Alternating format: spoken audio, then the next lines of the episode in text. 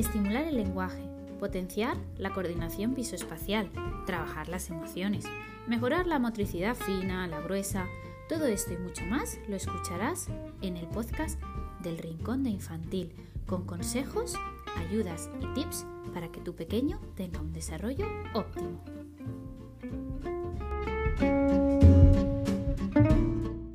Hola, hola a todos.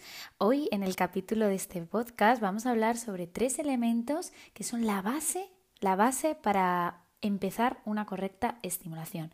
Necesitamos tener trabajados estos tres elementos, es mega esencial para poder iniciar una correcta estimulación. Si no, todo lo que hagamos posterior no nos va a servir. Así que nada, espero que te guste mucho, que aproveches este podcast, que cojas todas las notas necesarias y empezamos.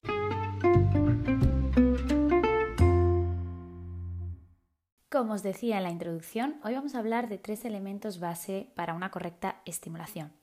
Son los llamados prerequisitos. Son necesarios previos, siempre previos a cualquier eh, inicio de estimulación o programa de estimulación. Es necesario trabajar esta base porque si no, como os decía, eh, posteriormente lo que hagamos no servirá de mucho o servirá a trompicones. ¿Vale? Entonces, bueno, hay muchas veces que, bueno, me escribís por Instagram o por el correo personal explicándome o preguntándome, mejor dicho, por ciertas actividades que comparto con vosotros y que a lo mejor no funcionan con vuestros peques. Y es que si no funcionan, eh, y a lo mejor están en la edad y, tienen el desarrollo madurativo correcto para que funcionen, si no funcionan es porque hay algo de base que no está bien establecido. Hay algo neurológico que no permite que ese peque realice esa actividad y en consecuencia eh, pues no se pueda estimular correctamente el área que queremos estimular. Entonces, claro, eh, tenemos que irnos al, principio, siempre, siempre. Tenemos que mm, bajar a tierra y ver la base. Y cuando tengamos la base establecida y, bien, y bien sólida, podremos ir montando, montando todo lo que queramos montar hacia arriba. Eh, yo siempre digo, no podemos empezar la casa por el tejado, nunca. Y no podemos pretender que un peque haga ciertas cosas que, a lo mejor, por, las que a lo mejor no está preparado o preparada, ¿no? Entonces es esencial trabajar la base y a veces esta base se nos olvida. ¿Por qué? Porque, porque bueno, mm, es, muy, es, difícil trabajarla o, o, a lo mejor no es que sea difícil, sino que a lo mejor pasa más desapercibida, ¿no? Es como algo que ya contamos con ello, que tiene que estar y, ya está. Entonces, bueno, eh, como os decía, es necesario estimular los prerequisitos, estos prerequisitos, ¿vale? Para que se puedan desarrollar los demás elementos del desarrollo, eh, valga la redundancia, como podemos, no podemos desarrollar bien bien el lenguaje si no tenemos esto bien establecido o bien trabajado. No podemos desarrollar el razonamiento, la inteligencia, incluso la socialización o la gestión emocional eh, si esto no está establecido a nivel neurológico en nuestro peque. Así que vamos a ello. Son tres eh, elementos esenciales para empezar a estimular. El primero es la atención. No podemos empezar a estimular si no tenemos una correcta atención eh, trabajada o establecida en nuestro peque. ¿Vale? Esto es, vamos, súper básico. Y, no esperamos que esta atención sea de pues, una atención súper larga o una atención em, muy, muy sostenida, ¿no? Para empezar a trabajar. No. Queremos una atención adecuada a la edad. Y ahora me preguntaréis, Raquel, ¿y qué atención es adecuada a qué edad? Os la digo ahora. De 0 a un año aproximadamente esperamos que un peque mantenga una atención de 2 a 3 minutos. Muy poco. Si es que es muy, muy pequeño. Eh, de 1 a 2 años, eh, aproximadamente de unos 7 minutos, 8 máximo, ¿vale? De 2 a 3 años hasta 10 minutitos. De 3 a 4 años hasta 15. Fijaros, ¿eh? 15 minutos. O sea, mm, yo aquí reflexiono o, pongo una puntualización, que bueno, esto sería mm, algo a debatir posteriormente, pero las jornadas escolares que tienen estos peques se ajustan a nivel madurativo a, esto, a este rango atencional. Ahí lo dejo. De 4 a 5 años hasta 20 minutos máximo. De 5 a 6 años hasta 25 minutitos. O sea, fijaros.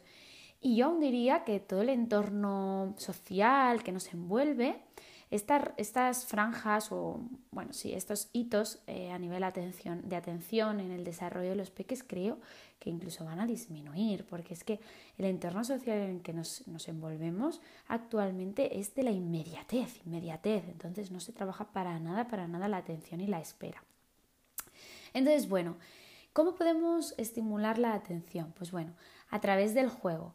Yo aquí os derivaría a un capítulo de mi podcast que se llama ¿Qué hacer para que mi peque me preste atención? Porque, bueno, eh, ahí explico bueno, mm, la atención, cómo se desarrolla a nivel neuronal, de forma muy, muy detallada. Y además es que al final os doy muchas pautas de cómo trabajar la atención o cómo estimularla. Entonces os derivo ahí, pero siempre, siempre, siempre os animo a que sea a través del juego. Otra clave fundamental antes de empezar a estimular, la imitación y el trabajo por turnos. Esto es algo que, que pasa súper desapercibido, pero es que ¿cómo aprendemos? Todos, pequeños, grandes, ¿cómo aprendemos? A través del modelaje, a través del ejemplo. Yo he visto que una persona ha hecho X y lo repito, lo reproduzco. Eso es imitar y es bueno, o sea, es muy buena la imitación. Es la base. ¿Cómo voy a pretender que mi peque repita ciertos sonidos cuando estoy estimulando el lenguaje si no sabe imitar? Por ejemplo, entonces es un prerequisito básico para cualquier aprendizaje, el lenguaje, el razonamiento, eh, cualquiera, cualquier aprendizaje se necesita la imitación. Si este, este prerequisito no está establecido a nivel neurológico, es muy, muy, muy, muy difícil que aprendamos. Hay muchos niños con trastornos eh, del neurodesarrollo que se empieza aquí, se empieza imitando, aprendiendo a imitar.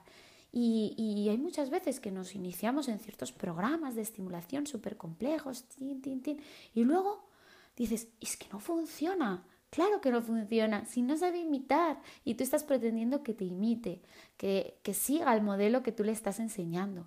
Entonces, trabajar la imitación es esencial. Entonces, eh, bueno, mm, imitar. ¿Cómo podemos imitar? Podemos empezar por lo más básico desde que son bebés con gestos.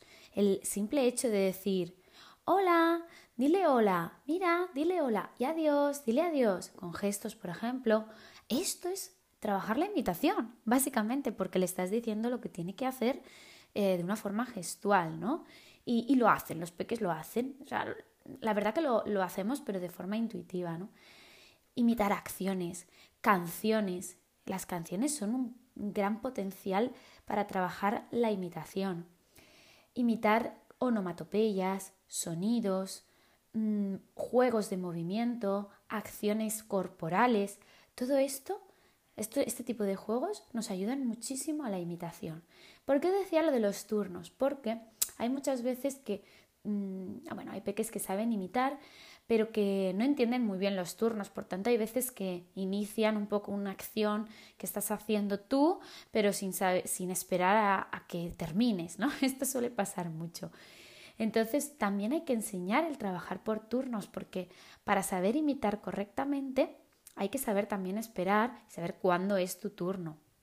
Entonces, bueno, eh, yo mm, os animo a que, a que probéis, probéis si vuestros peques saben imitar, miréis a ver si realmente algo no se está, está funcionando eh, en la estimulación, pues miréis a ver si realmente eh, la imitación está bien, bien establecida saben hacerla, ¿vale?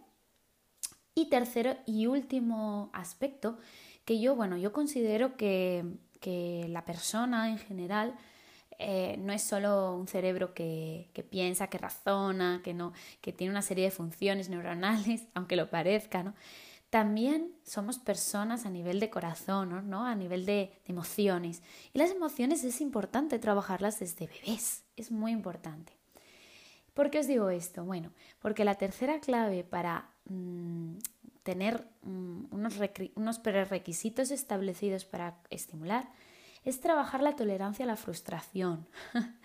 Hay muchísimos peques y cada vez más, por lo que os decía, ¿no? En la sociedad en la que estamos, en la que todo es inmediato, em, hay muchos peques que cada vez más les cuesta eh, iniciarse en algo porque les resulta difícil. Por tanto, no lo intentan. Mm, les resulta algo muy, muy difícil, lo ven como algo muy, muy difícil y enseguida, enseguida lo descartan.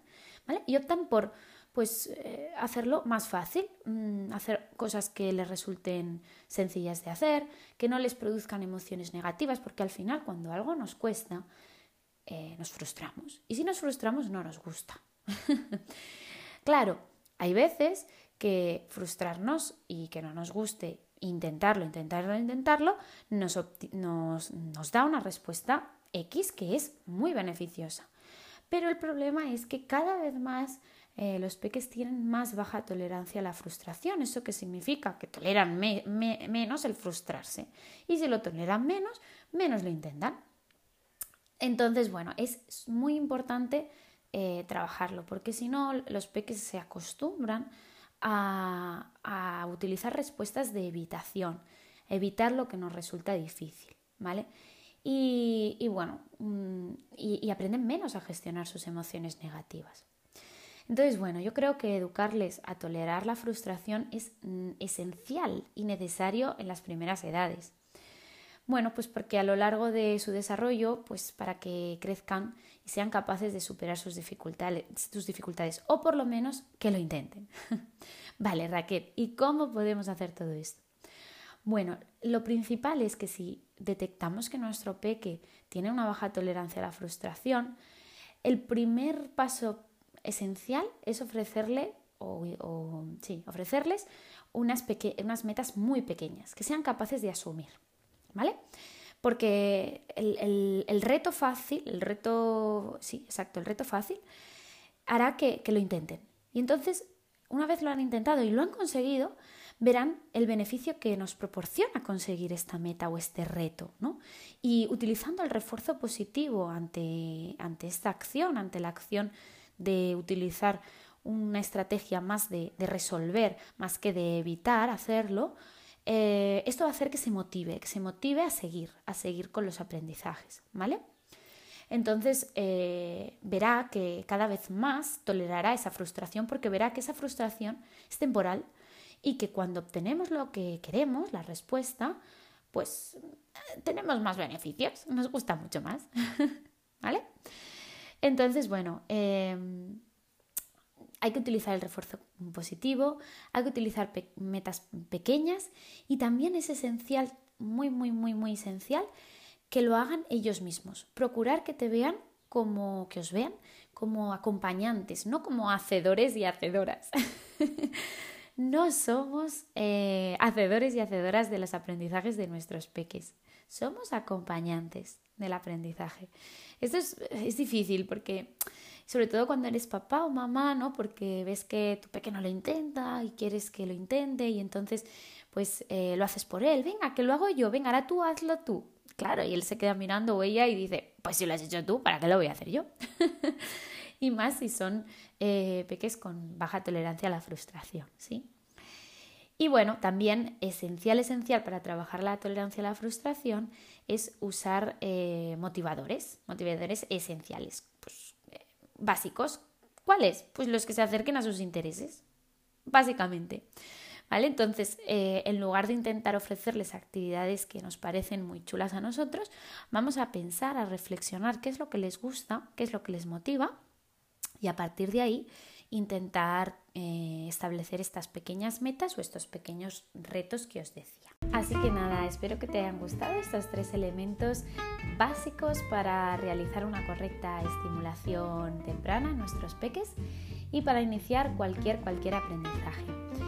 Bueno, desearte que tengas una feliz semana. Eh, te espero por mis redes sociales para resolver cualquier duda que tengas y además ahí estoy compartiendo, la verdad, contenido de, calidad últimamente porque estoy poniendo casos prácticos, estoy poniendo signos de alerta del desarrollo, distintos aspectos que os interesan, que os gustan y que la verdad estoy teniendo un feedback muy positivo. Además te, te recuerdo que tienes un sorteo activo con unos guantes de onomatopeyas que me hacen muchísima ilusión porque es un material que he ideado yo y que, y que lo he hecho yo, básicamente, y que, y que me gusta mucho utilizarlo con los peques y, y bueno, pues he pensado que qué mejor que, que compartirlo con vosotros para agradecerlo, agradeceros todo el cariño que me dais y, y, que estéis ahí, básicamente. Así que nada, si no has participado en el sorteo, te animo a que lo hagas.